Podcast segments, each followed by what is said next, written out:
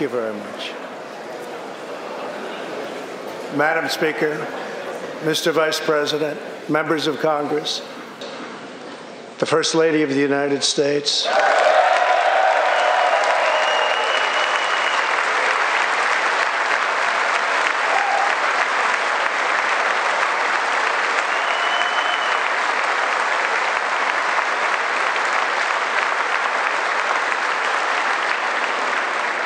My fellow citizens, three years ago, we launched the Great American Comeback. Tonight, I stand before you to share the incredible results. Jobs are booming, incomes are soaring, poverty is plummeting, crime is falling, confidence is surging, and our country is thriving and highly respected again.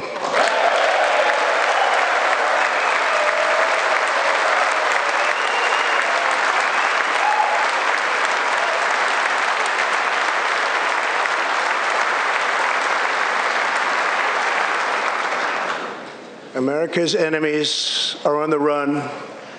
America's fortunes are on the rise, and America's future is blazing bright. The years of economic decay are over.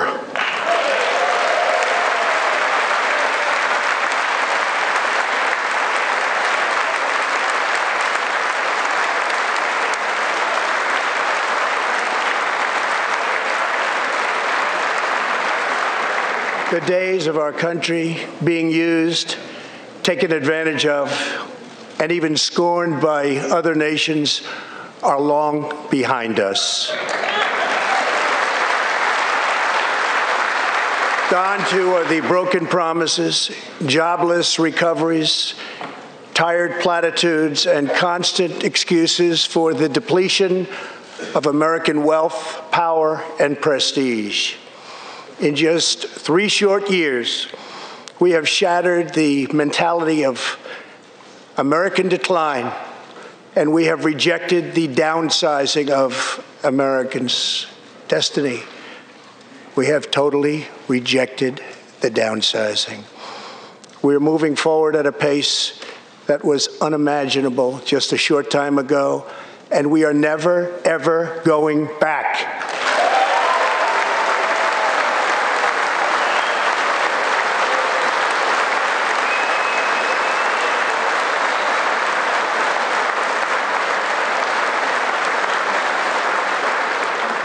I am thrilled to report to you tonight that our economy is the best it has ever been.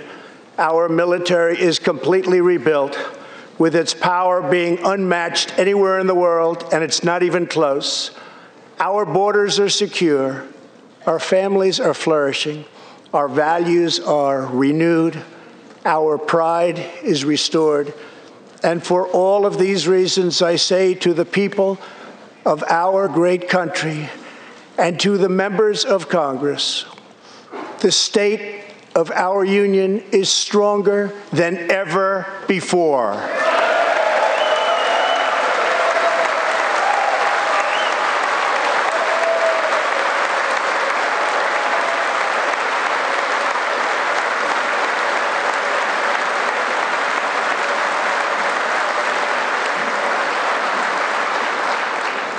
The vision I will lay out this evening demonstrates how we are building the world's most prosperous and inclusive society, one where every citizen can join in America's unparalleled success and where every community can take part in America's extraordinary rise.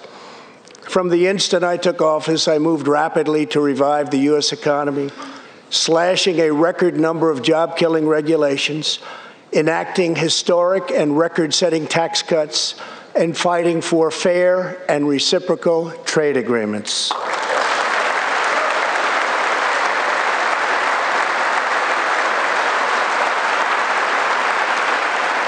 Our agenda is relentlessly pro worker, pro family, pro growth, and most of all, pro American.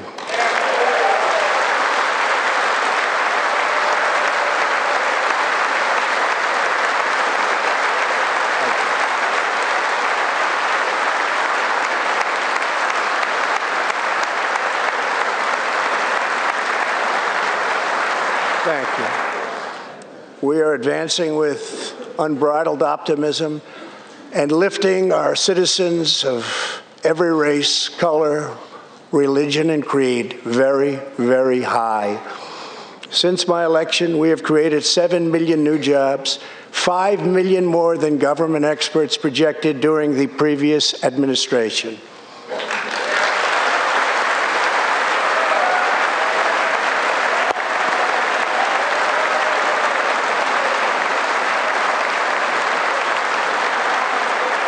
The unemployment rate is the lowest in over half a century.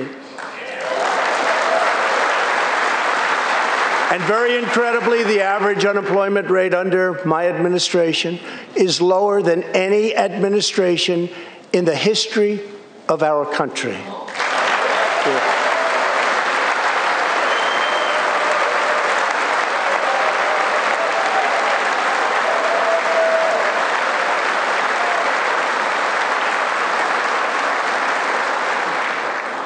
If we hadn't reversed the failed economic policies of the previous administration, the world would not now be witnessing this great economic success.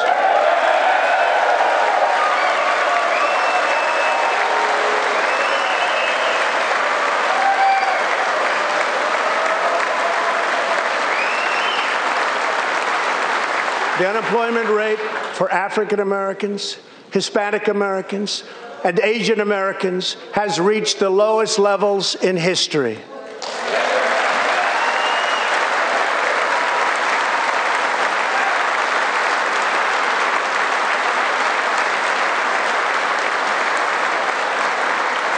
African American youth unemployment has reached an all time low.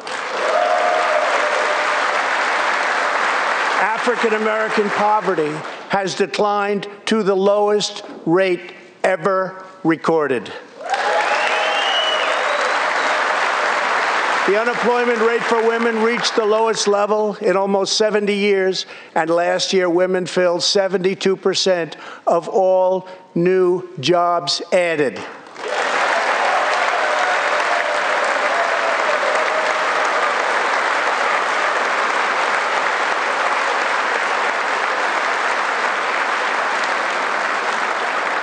The veterans' unemployment rate dropped to a record low.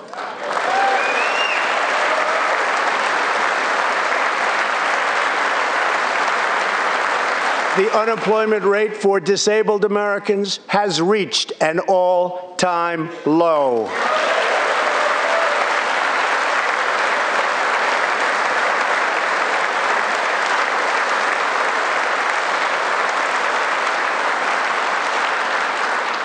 Workers without a high school diploma have achieved the lowest unemployment rate recorded in U.S. history.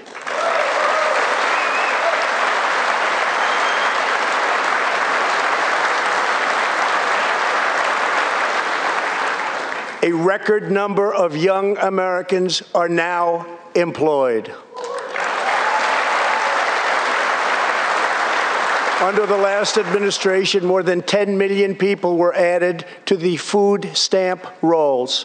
Under my administration, 7 million Americans have come off food stamps, and 10 million people have been lifted off of welfare.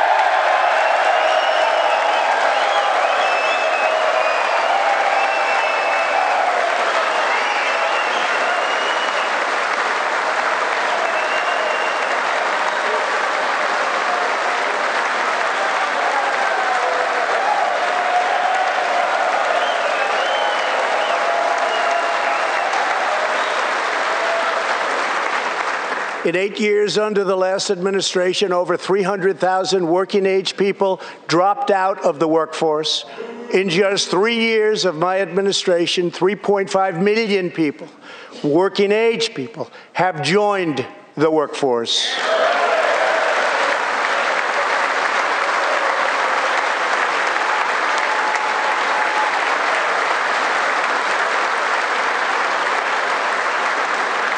Since my election, the net worth of the bottom half of wage earners has increased by 47%, three times faster than the increase for the top 1%.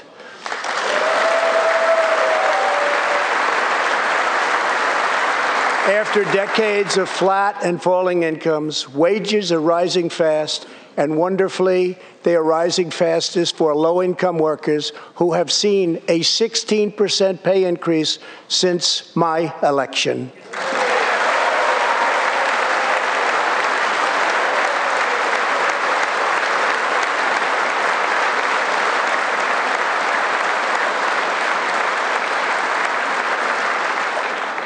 This is a blue collar boom.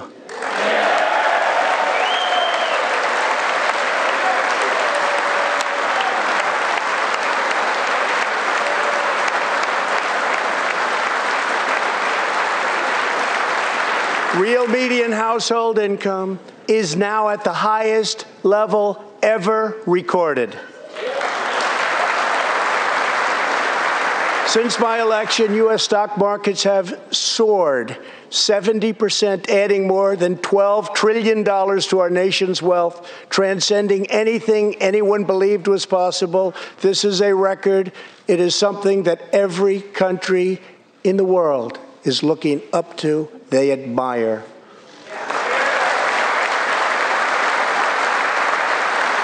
Consumer confidence has just reached amazing new highs.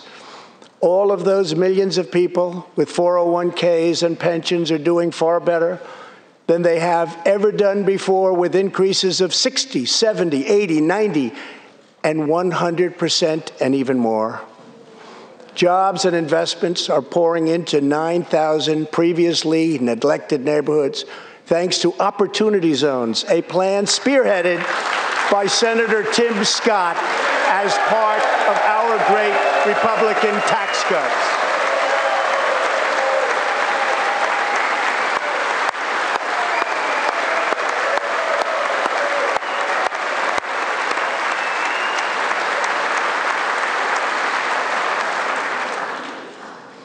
In other words, wealthy people and companies are pouring money into poor neighborhoods or areas that haven't seen investment in many decades, creating jobs, energy, and excitement.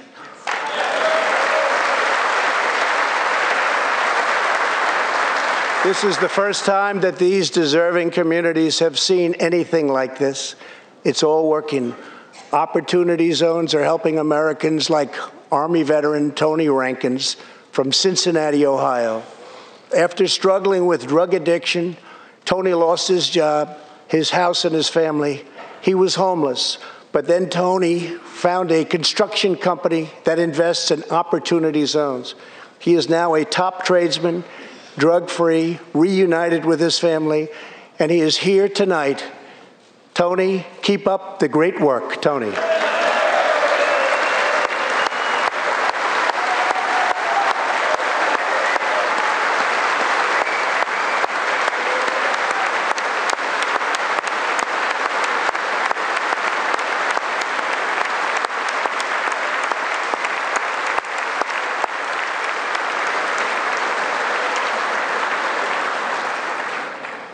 Thank you, Tony. Our roaring economy has, for the first time ever, given many former prisoners the ability to get a great job and a fresh start. This second chance at life is made possible because we passed landmark criminal justice reform into law. Everybody said that criminal justice reform couldn't be done, but I got it done, and the people in this room got it done.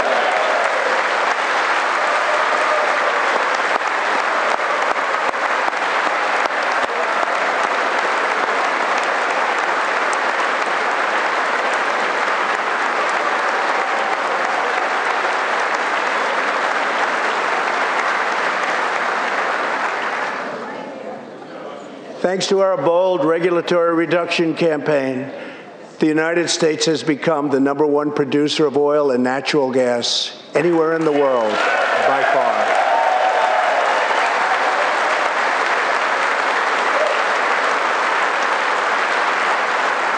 With the tremendous progress we have made over the past three years, America is now energy independent, and energy jobs, like so many other elements of our country, are at a record high.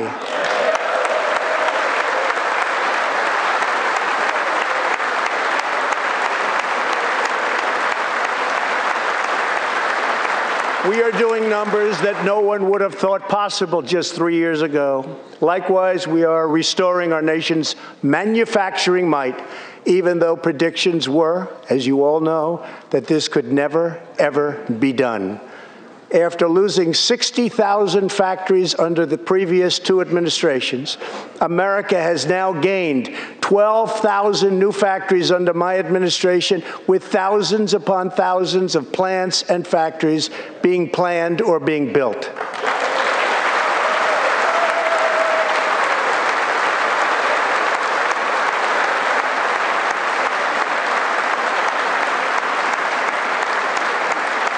Companies are not leaving, they are coming back to the USA. The fact is that everybody wants to be where the action is, and the United States of America is indeed the place where the action is.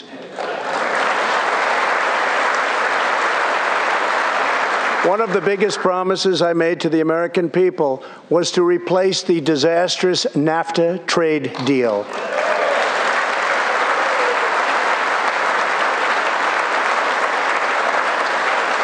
In fact, unfair trade is perhaps the single biggest reason that I decided to run for president. Following NAFTA's adoption, our nation lost one in four manufacturing jobs. Many politicians came and went pledging to change or replace NAFTA, only to do so, and then absolutely nothing happened. But unlike so many who came before me, I keep my promises. We did our job.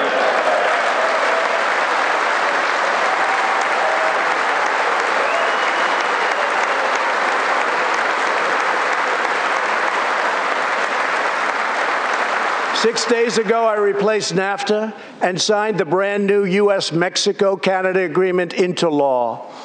The USMCA will create nearly 100,000 new high paying American auto jobs and massively boost exports for our farmers, ranchers, and factory workers.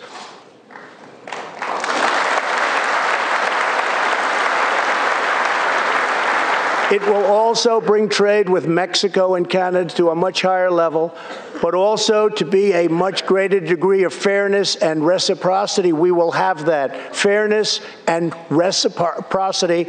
And I say that finally because it's been many, many years that we were treated fairly on trade. This is the first major trade deal in many years to earn the strong backing of America's labor unions. I also promised our citizens that I would impose tariffs to confront China's massive theft of America's jobs. Our strategy has worked. Days ago, we signed the groundbreaking new agreement with China that will defend our workers, protect our intellectual property, bring billions and billions of dollars into our treasury, and open vast new markets for products made and grown right here in the USA.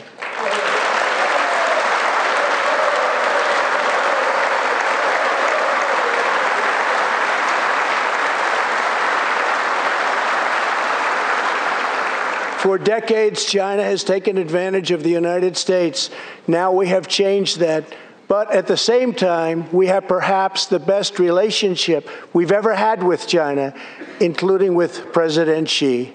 They respect what we've done because, quite frankly, they could never really believe that they were able to get away with what they were doing year after year, decade after decade, without someone in our country stepping up and saying, that's enough.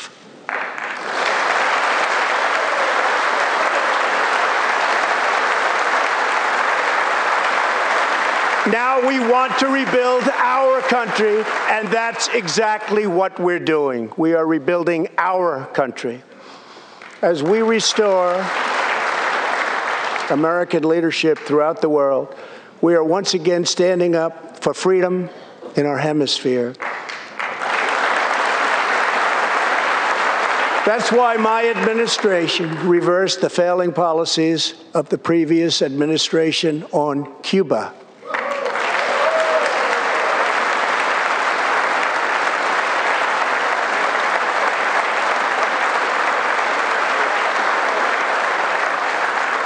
Are supporting the hopes of Cubans, Nicaraguans, and Venezuelans to restore democracy. The United States is leading a 59 nation diplomatic coalition against the socialist dictator of Venezuela, Nicolas Maduro.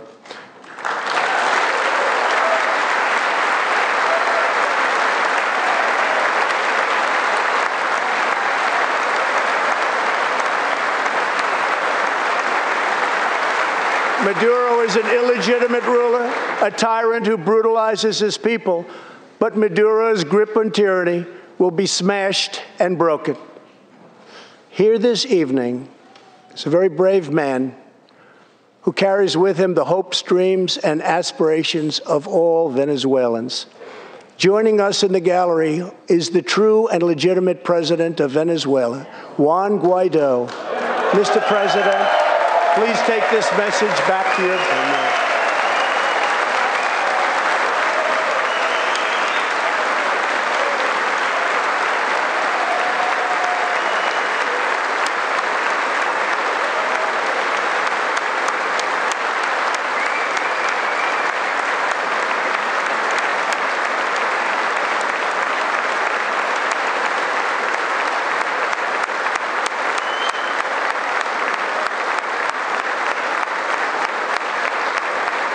Thank you, Mr. President. Great honor. Thank you very much.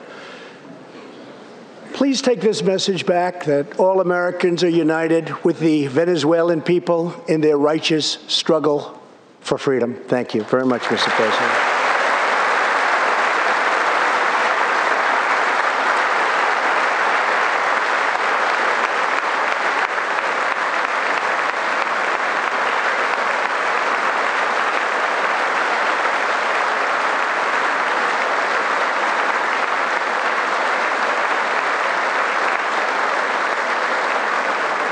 You very much. Socialism destroys nations, but always remember freedom unifies the soul.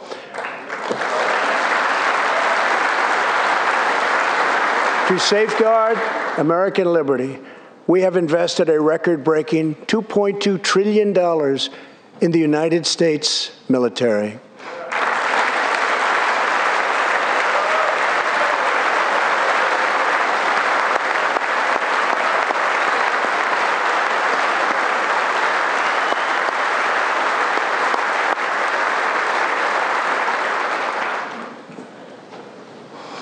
We have purchased the finest planes, missiles, rockets, ships, and every other form of military equipment, and it's all made right here in the USA.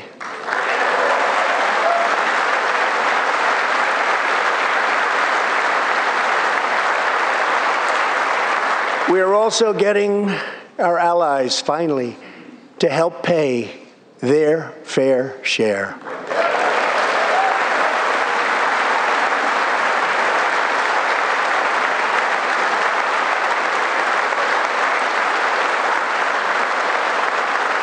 I have raised contributions from other NATO members by more than $400 billion, and the number of allies meeting their minimum obligations has more than doubled.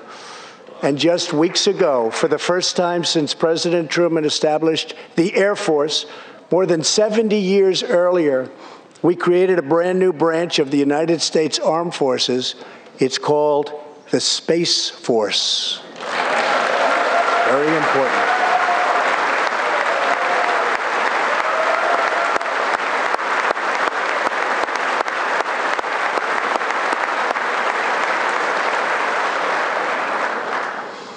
In the gallery tonight, we have a young gentleman and what he wants so badly 13 years old, Ian Lanphier. He's an eighth grader from Arizona. Ian, please stand up.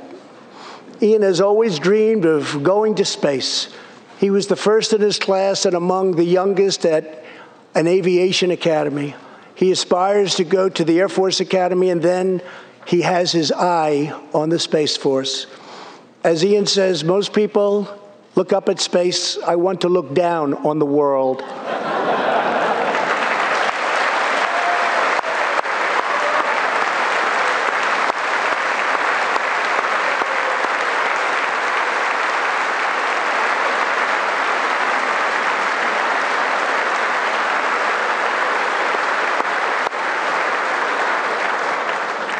But sitting behind Ian tonight is his greatest hero of them all. Charles McGee was born in Cleveland, Ohio, one century ago. Charles is one of the last surviving Tuskegee Airmen, the first black fighter pilots, and he also happens to be Ian's great grandfather.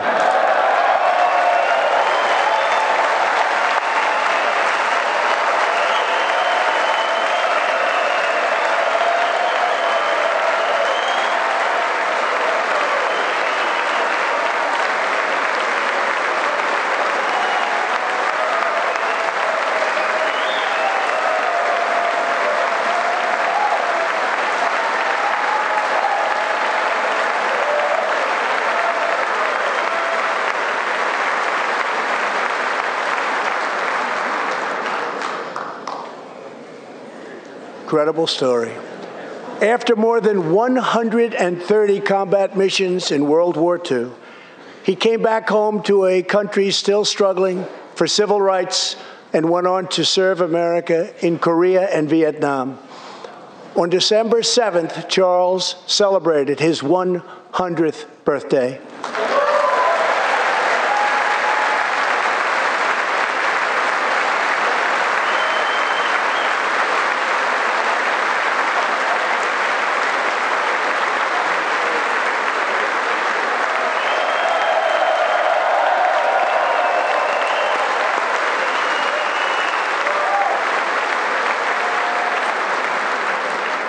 Few weeks ago, I signed a bill promoting Charles McGee to Brigadier General. And earlier today, I pinned the stars on his shoulders in the Oval Office. General McGee, our nation salutes you. Thank you, sir.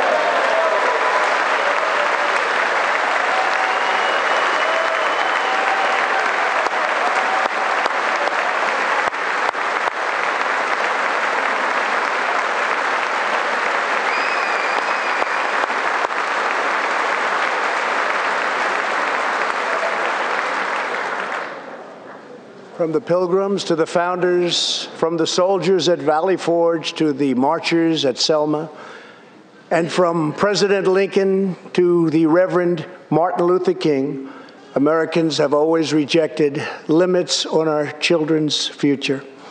Members of Congress, we must never forget that the only victories that matter in Washington are victories that deliver for the American people.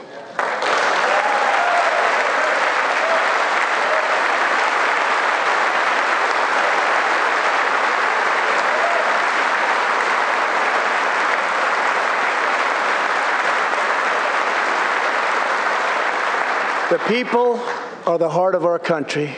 Their dreams are the soul of our country, and their love is what powers and sustains our country. We must always remember that our job is to put America first.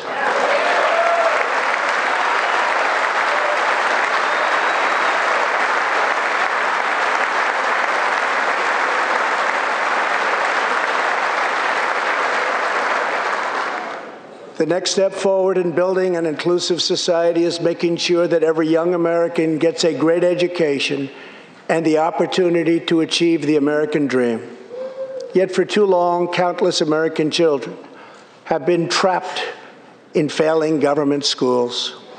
To rescue these students, 18 states have created school choice in the form of opportunity scholarships.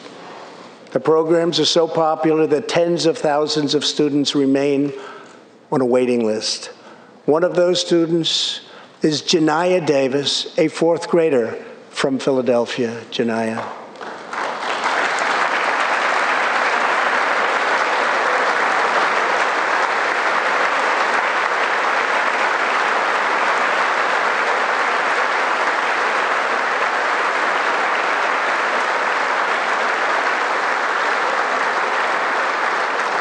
Janiyah's mom, Stephanie, is a single parent. She would do anything to give her daughter a better future.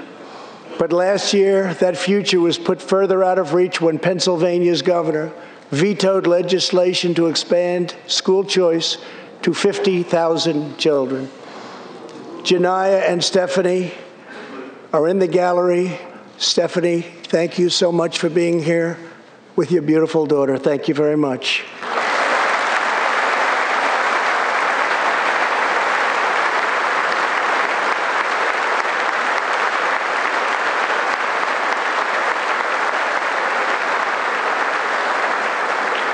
But Janiyah, I have some good news for you because I am pleased to inform you that your long wait is over.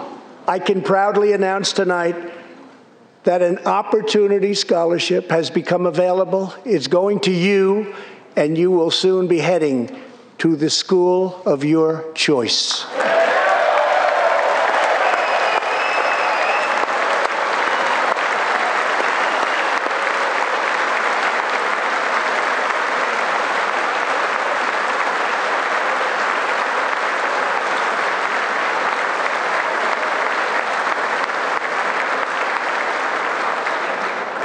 Now I call on Congress to give one million American children the same opportunity Janiyah has just received.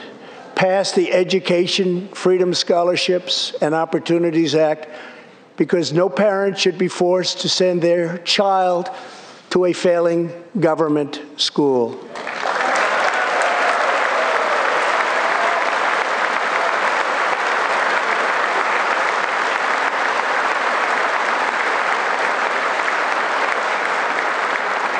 Every young person should have a safe and secure environment in which to learn and to grow.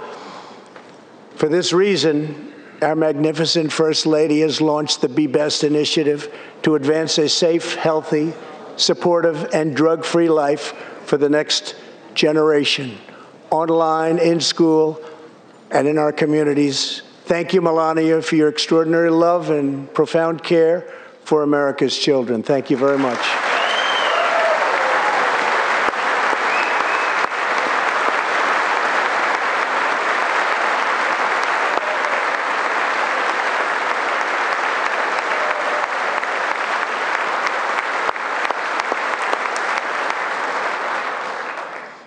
My administration is determined to give our citizens the opportunities they need, regardless of age or background. Through our pledge to American workers, over 400 companies will also provide new jobs and education opportunities to almost 15 million Americans. My budget also contains an exciting vision for our nation's high schools. Tonight, I ask Congress to support our students and back my plan to offer vocational and technical education in every single high school in America.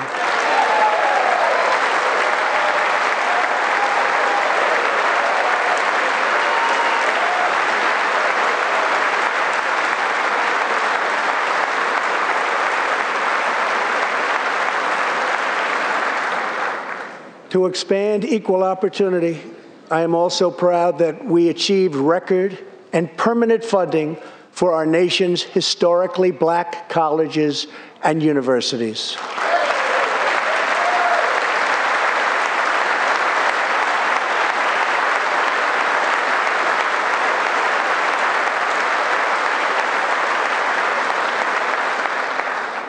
A good life for American families also requires the most affordable, innovative, and high quality health care system on earth. Before I took office, health insurance premiums had more than doubled in just five years. I moved quickly to provide affordable alternatives. Our new plans are up to 60% less expensive and better.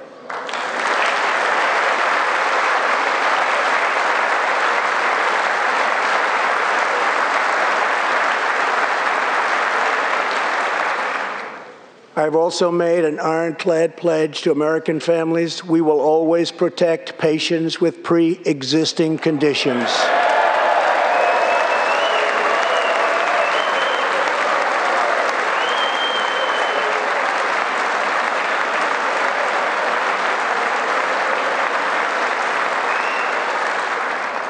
and we will always protect your Medicare, and we will always protect your Social Security, always.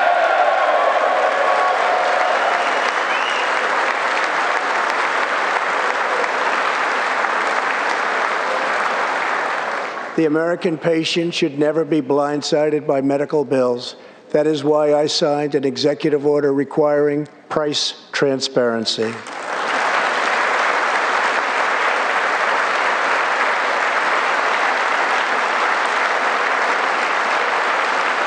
Many experts believe that transparency, which will go into full effect at the beginning of next year, will be even bigger than health care reform.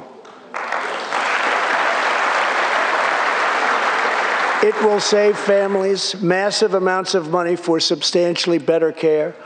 But as we work to improve Americans' health care, there are those who want to take away your health care take away your doctor, and abolish private insurance entirely. 132 lawmakers in this room have endorsed legislation to impose a socialist takeover of our health care system, wiping out the private health insurance plans of 180 million very happy Americans. To those watching at home tonight, I want you to know we will never let socialism destroy American health care.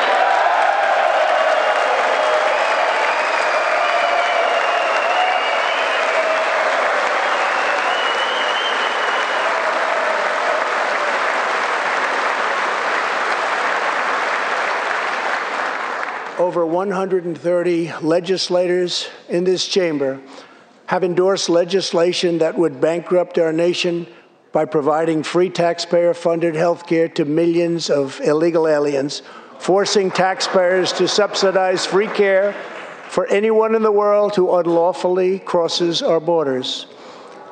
These proposals would raid the Medicare benefits of our seniors and that our seniors depend on while acting as a powerful lure for illegal immigration. That is what is happening in California and other states. Their systems are totally out of control, costing taxpayers vast and unaffordable amounts of money. If forcing American taxpayers to provide unlimited free health care to illegal aliens sounds fair to you, then stand with the radical left. But if you believe that we should defend American patients and American seniors, then stand with me and pass legislation to prohibit free government health care for illegal aliens.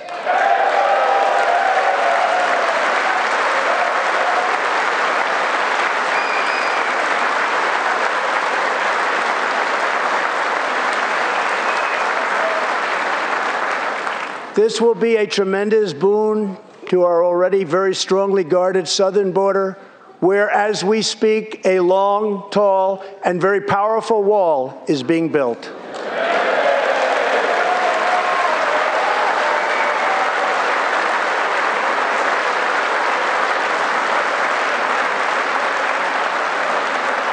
We have now completed over 100 miles and have over 500 miles fully completed in a very short period of time. Early next year, we will have substantially more than 500 miles completed. My administration is also taking on the big pharmaceutical companies. We have approved a record number of affordable generic drugs, and medicines are being approved by the FDA at a faster clip than ever before.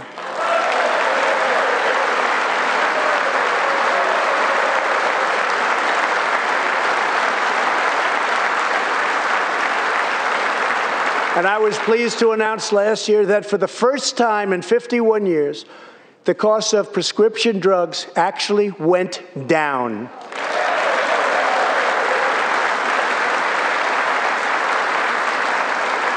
and working together, Congress can reduce drug prices substantially from current levels. I've been speaking to Senator Chuck Grassley of Iowa and others in Congress in order to get something on drug pricing done and done quickly and properly. I'm calling for bipartisan legislation that achieves the goal of dramatically lowering prescription drug prices. get a bill on my desk and I will sign it into law immediately.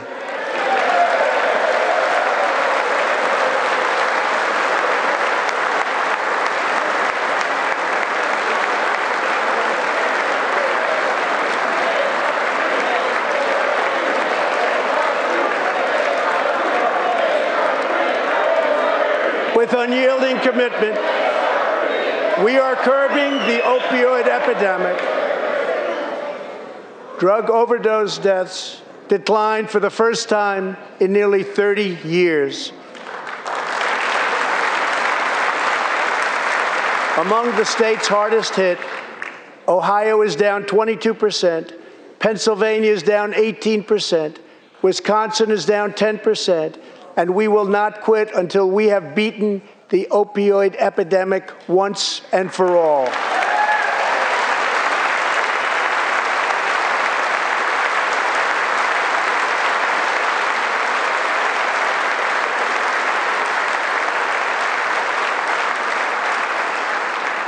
Protecting Americans' health also means fighting infectious diseases. We are coordinating with the Chinese government and working closely together on the coronavirus outbreak in China. My administration will take all necessary steps to safeguard our citizens from this threat. We have launched ambitious new initiatives to substantially improve care for Americans with kidney disease, Alzheimer's, and those struggling with mental health. And because Congress was so good as to fund my request, new cures for childhood cancer, and we will eradicate the AIDS epidemic in America by the end of this decade.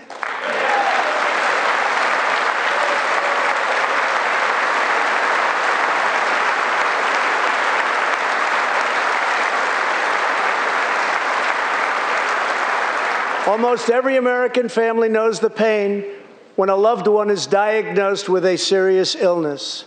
Here tonight is a special man, beloved by millions of Americans, who just received a stage four advanced cancer diagnosis. This is not good news, but what is good news is that he is the greatest fighter and winner that you will ever meet. Rush Limbaugh, thank you for your decades of tireless devotion to our country.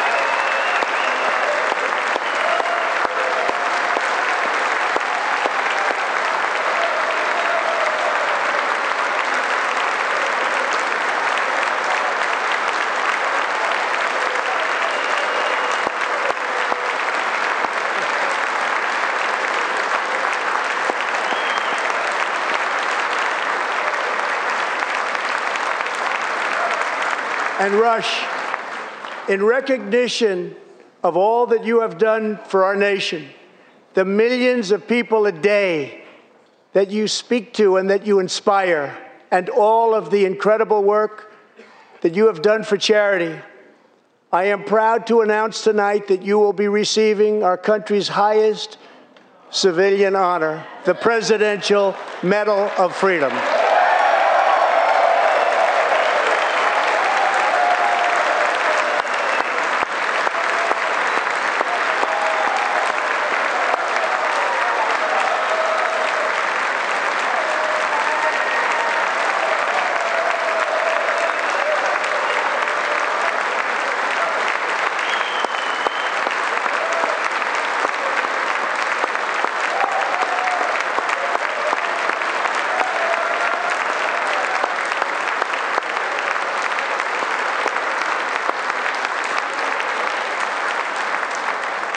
I will now ask the First Lady of the United States to present you with the honor, please.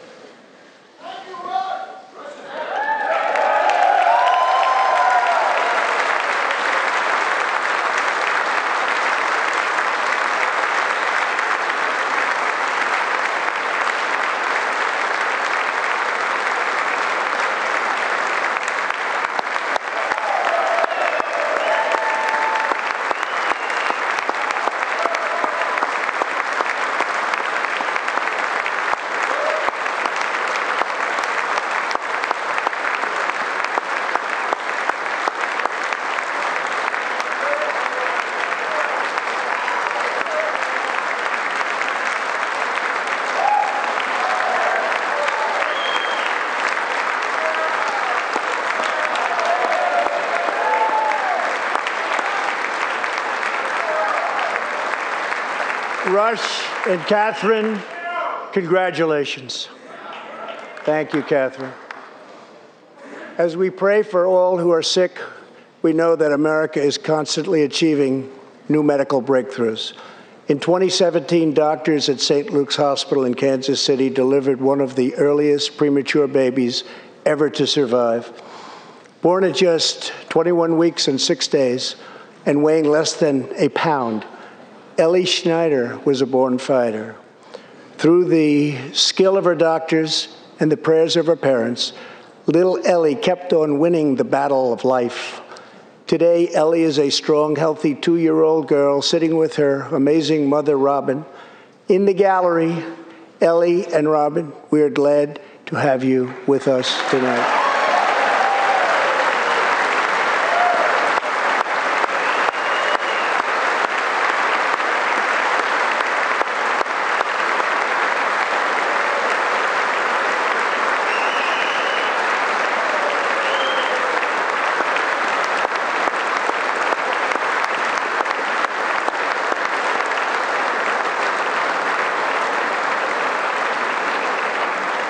Ellie reminds us that every child is a miracle of life. And thanks to modern medical wonders, 50% of very premature babies delivered at the hospital where Ellie was born now survive. It's an incredible thing. Thank you very much. Our goal should be to ensure that every baby has the best chance to thrive and grow just like Ellie. That is why I'm asking Congress to provide an additional $50 million to fund neonatal research for America's youngest patients.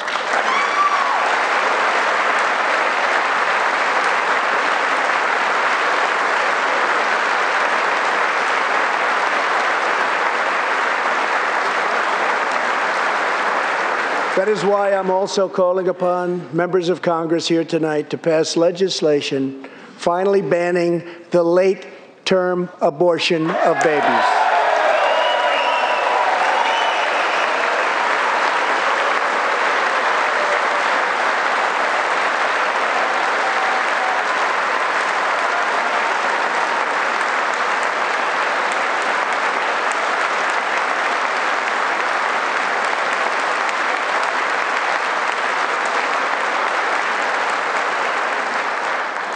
Whether we are Republican, Democrat, or Independent, surely we must all agree that every human life is a sacred gift from God. As we support America's moms and dads, I was recently proud to sign the law providing new parents in the federal workforce paid family leave, serving as a model for the rest of the country.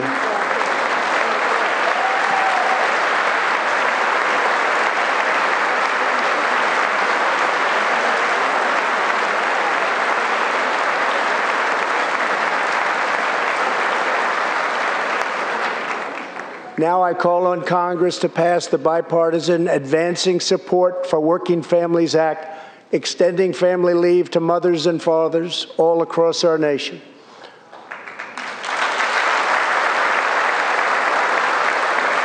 Forty million American families have an average $2,200 extra thanks to our child tax credit.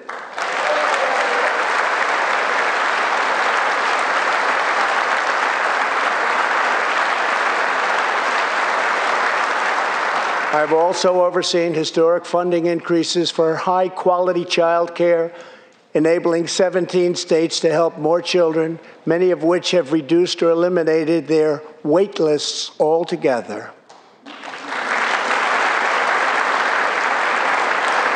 And I sent Congress a plan with a vision to further expand access to high quality child care and urge you to act immediately.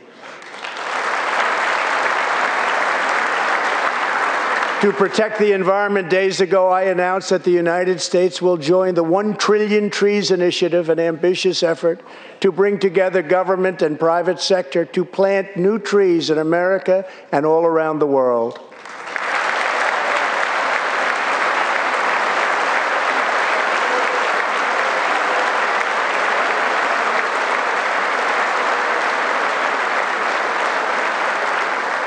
We must also rebuild America's infrastructure.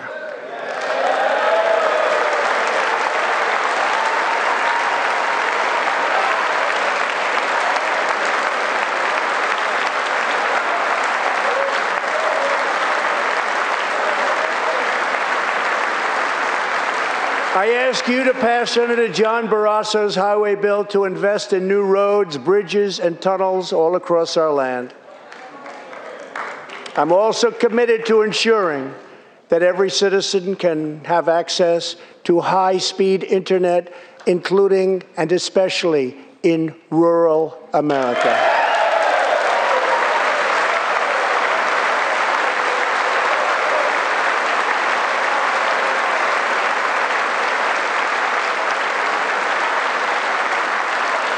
A better tomorrow for all Americans also requires us to keep America safe. That means supporting the men and women of law enforcement at every level, including our nation's heroic ICE officers.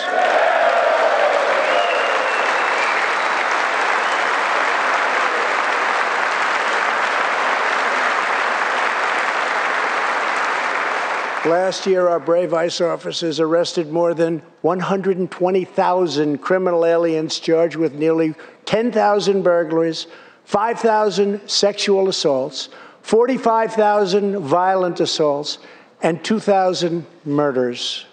Tragically, there are many cities in America where radical politicians have chosen to provide sanctuary for these criminal illegal aliens. In sanctuary cities, local officials order police to release dangerous criminal aliens to prey upon the public instead of handing them over to ICE to be safely removed. Just 29 days ago, a criminal alien freed by the sanctuary city of New York was charged with the brutal rape and murder of a 92 year old woman. The killer had been previously arrested for assault but under New York sanctuary policies, he was set free. If the city had honored ICE's detainer request, his victim would still be alive today. The state of California passed an outrageous law declaring their whole state to be a sanctuary for criminal illegal immigrants, a very terrible sanctuary with catastrophic results. Here is just one tragic example. In December 2018, California police detained an illegal alien with five prior arrests, including convictions for robbery and assault. But as required by California's sanctuary law, local authorities released him. Days later, the criminal alien went on a gruesome spree of deadly violence. He viciously shot one man going about his daily work. He approached a woman sitting in her car and shot her in the arm and in the chest. He walked into a convenience store and wildly fired his weapon. He hijacked a truck and smashed into vehicles, critically injuring innocent victims. One of the victims is a terrible, terrible situation. Died, 51 year old American named Rocky Jones. Rocky was at a gas station when this vile criminal fired eight bullets at him from close range, murdering him in cold blood. Rocky left behind a devoted family, including his brothers, who loved him more than anything else in the world. One of his grieving brothers is here with us tonight. Jody, would you please stand? Jody, thank you.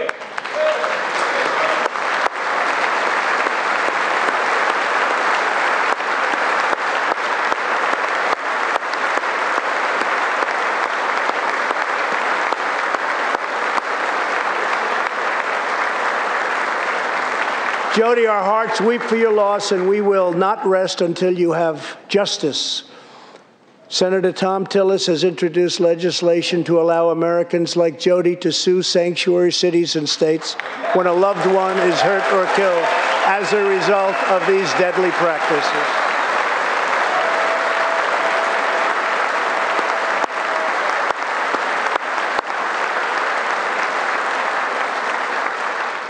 I ask Congress to pass the Justice for Victims of Sanctuary Cities Act immediately. The United States of America should be a sanctuary for law abiding Americans, not criminal aliens.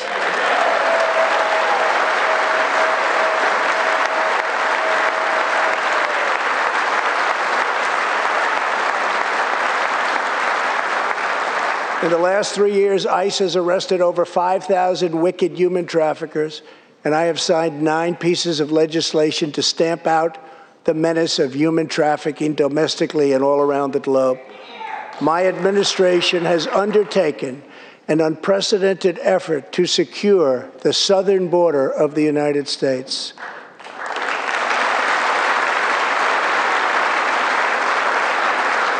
Before I came into office, if you showed up illegally on our southern border and were arrested, you were simply released and allowed into our country, never to be seen again. My administration has ended catch and release.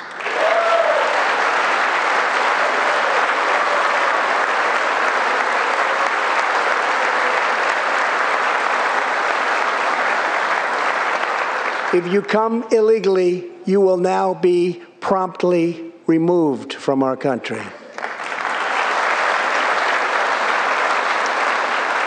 Very importantly, we entered into historic cooperation agreements with the governments of Mexico, Honduras, El Salvador, and Guatemala. As a result of our unprecedented efforts, illegal crossings are down 75% since May, dropping eight straight months in a row.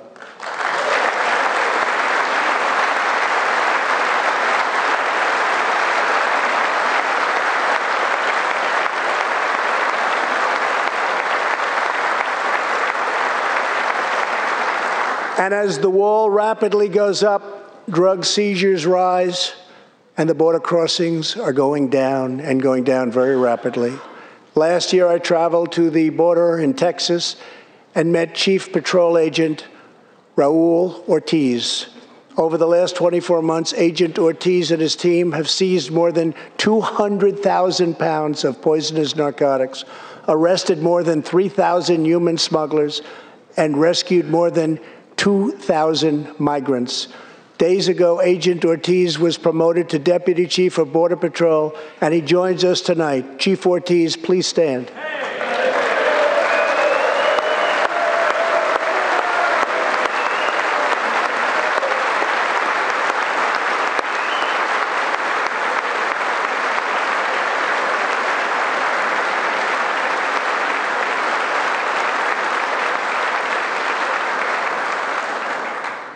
Grateful nation thanks you and all of the heroes of Border Patrol and ICE. Thank you very much.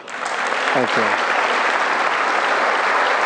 To build on these historic gains, we are working on legislation to replace our outdated and randomized immigration system with one based on merit, welcoming those who follow the rules, contribute to our economy, support themselves financially, and uphold our values.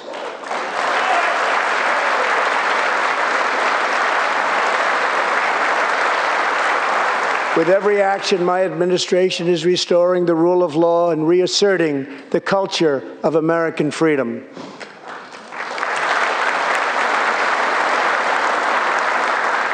Working with Senate Majority Leader Mitch McConnell, thank you, Mitch, and his colleagues in the Senate, we have confirmed a record number of 187 new federal judges to uphold our Constitution as written. This includes two brilliant new Supreme Court justices, Neil Gorsuch and Brett Kavanaugh. Thank you.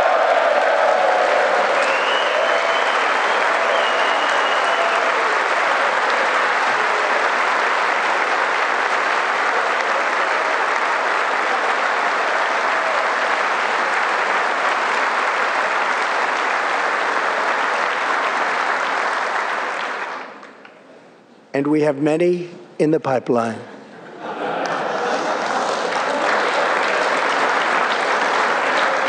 My administration is also defending religious liberty, and that includes the constitutional right to pray in public schools.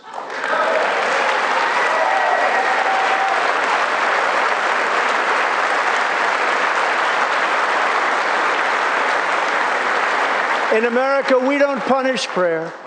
We don't tear down crosses. We don't ban symbols of faith.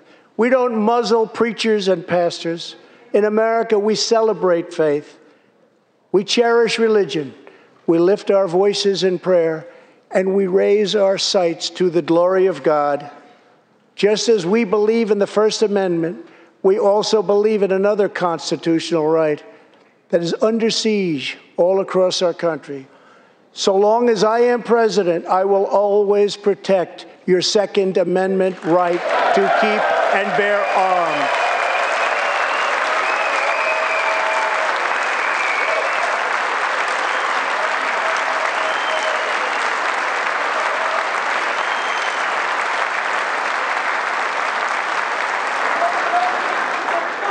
In reaffirming our heritage as a free nation, we must remember that America has always been a frontier nation. Now we must embrace the next frontier America's manifest destiny in the stars. I am asking Congress to fully fund the Artemis program to ensure that the next man and the first woman on the moon will be American astronauts using this as a launching pad to ensure that America is the first nation to plant its flag on Mars.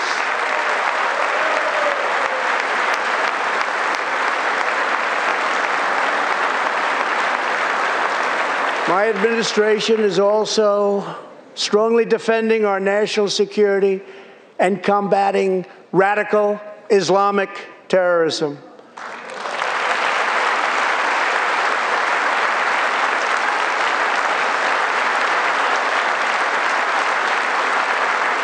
Last week, I announced a groundbreaking plan for peace between Israel and the Palestinians. Recognizing that all past attempts have failed, we must be determined and creative in order to stabilize the region and give millions of young people the chance to realize a better future. Three years ago, the barbarians of ISIS held over 20,000 square miles of territory in Iraq and Syria. Today, the ISIS territorial caliphate has been 100% destroyed, and the founder and leader of ISIS, the bloodthirsty killer known as al Baghdadi, is dead.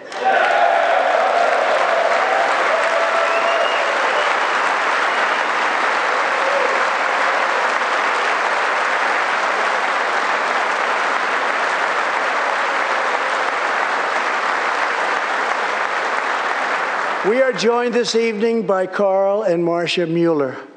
After graduating from college, their beautiful daughter, Kayla, became a humanitarian aid worker. She once wrote Some people find God in church, some people find God in nature, some people find God in love. I find God in suffering. I've known for some time what my life's work is using my hands as tools to relieve suffering. In 2013, while caring for suffering civilians in Syria, Kayla was kidnapped, tortured, and enslaved by ISIS and kept as a prisoner of al Baghdadi himself. After more than 500 horrifying days of captivity, al Baghdadi murdered young, beautiful Kayla. She was just 26 years old on the night that U.S. Special Forces operations ended al Baghdadi's miserable life. The chairman of the Joint Chiefs of Staff, General Mark Milley, received a call in the Situation Room. He was told that the brave men of the elite Special Forces team that so perfectly carried out the operation had given their mission a name Task Force 814. It was a reference to a special day August 14th, Kayla's birthday. Carl and Marsha, America's warriors, never forgot Kayla, and neither will we. Thank you.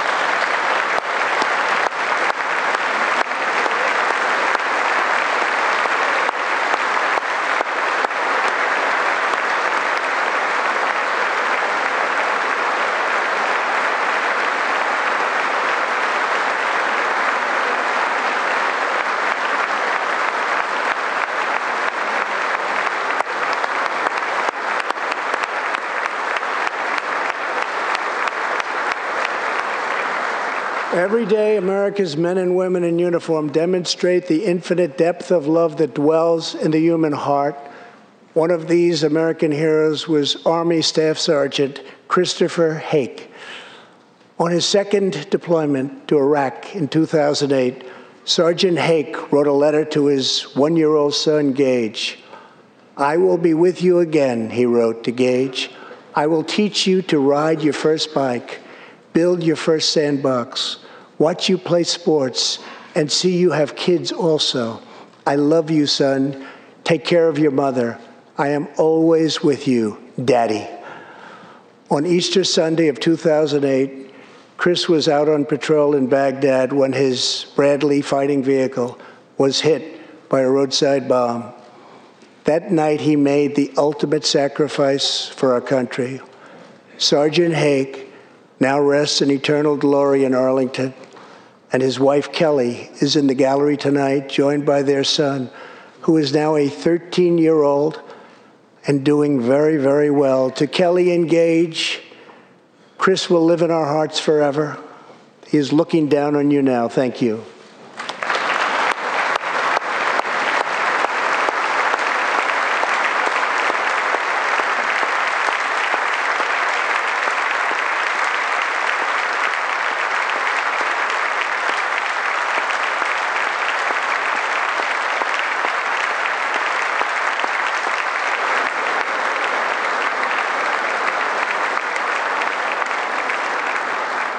Thank you very much. Thank you both very much. The terrorist responsible for killing Sergeant Hake was Qasem Soleimani, who provided the deadly roadside bomb that took Chris's life. Soleimani was the Iranian regime's most ruthless butcher, a monster who murdered or wounded thousands of American service members in Iraq. As the world's top terrorist, Soleimani orchestrated the deaths of countless men, women, and children. He directed the December assault and went on to assault U.S. forces in Iraq, was actively planning new attacks when we hit him very hard. And that's why last month, at my direction, the U.S. military executed a flawless precision strike that killed Soleimani and terminated his evil reign of terror forever.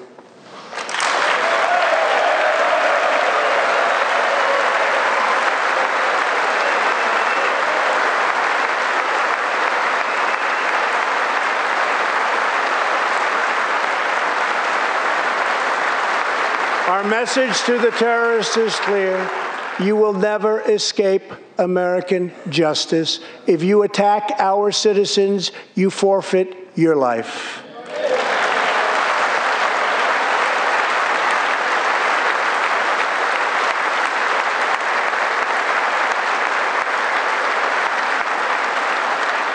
In recent months, we have seen proud Iranians raise their voices against their oppressive rulers. The Iranian regime must abandon its pursuit of nuclear weapons, stop spreading terror, death, and destruction, and start working for the good of its own people. Because of our powerful sanctions, the Iranian economy is doing very, very poorly. We can help them make a very good and short time recovery. It can all go very quickly, but perhaps they are too proud or too foolish to ask for that help. We are here. Let's see which road they choose. It is totally up to them.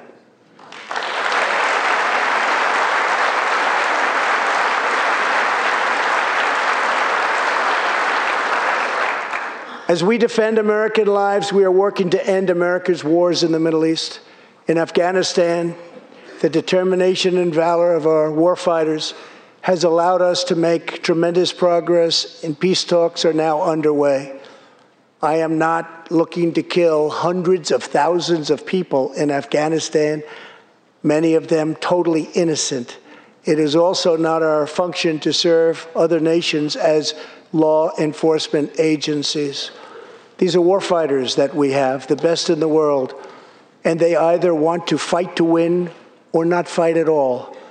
We are working to finally end America's longest war and bring our troops back home.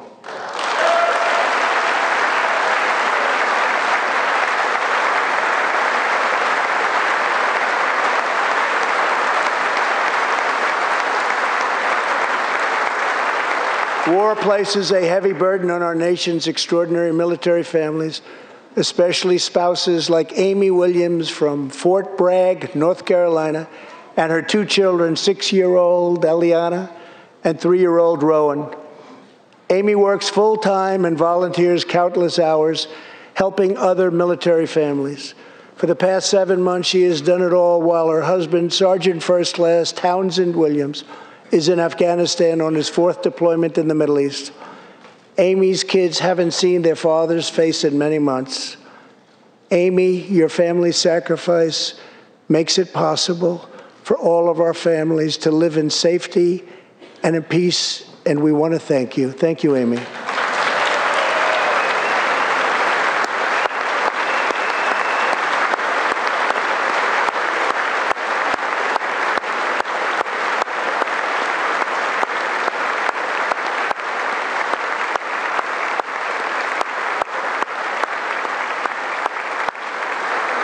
But, Amy, there is one more thing. Tonight we have a very special surprise. I am thrilled to inform you that your husband is back from deployment. He is here with us tonight, and we couldn't keep him waiting any longer.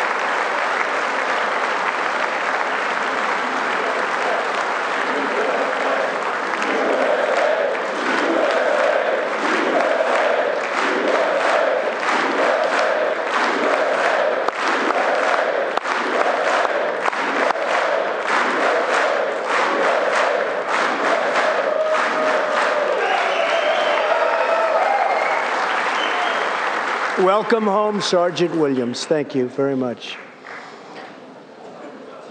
As the world bears witness tonight, America is a land of heroes. This is a place where greatness is born, where destinies are forged, and where legends come to life.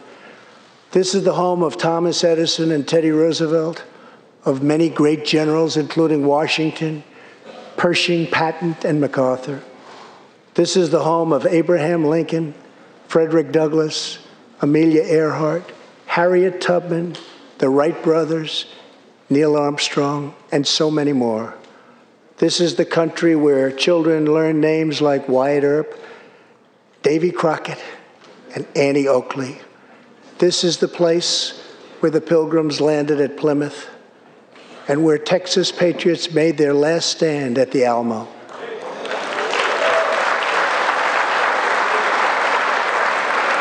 The beautiful, beautiful Alamo. The American nation was carved out of the vast frontier by the toughest, strongest, fiercest, and most determined men and women ever to walk on the face of the earth.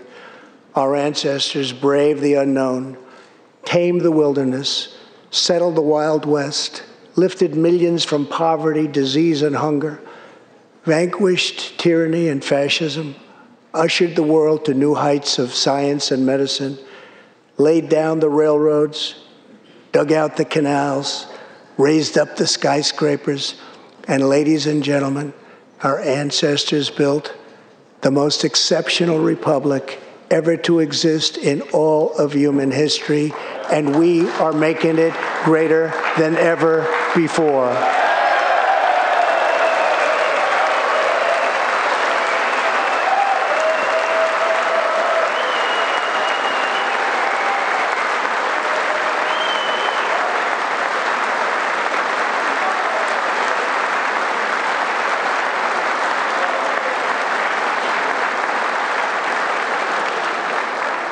This is our glorious and magnificent inheritance. We are Americans. We are pioneers. We are the pathfinders.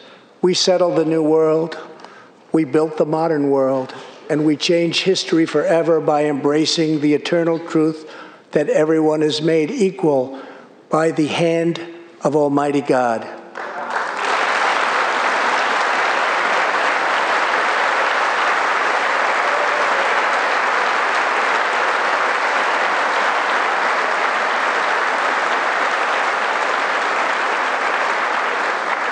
America is the place where anything can happen. America is the place where anyone can rise. And here, on this land, on this soil, on this continent, the most incredible dreams come true. This nation is our canvas, and this country is our masterpiece. We look at tomorrow and see unlimited frontiers just waiting to be explored. Our brightest discoveries are not yet known. Our most thrilling stories are not yet told. Our grandest journeys are not yet made. The American age, the American epic, the American adventure has only just begun. Our spirit is still young, the sun is still rising, God's grace is still shining, and my fellow Americans, the best is yet to come. Thank you, God bless you, and God bless America. Thank you very much.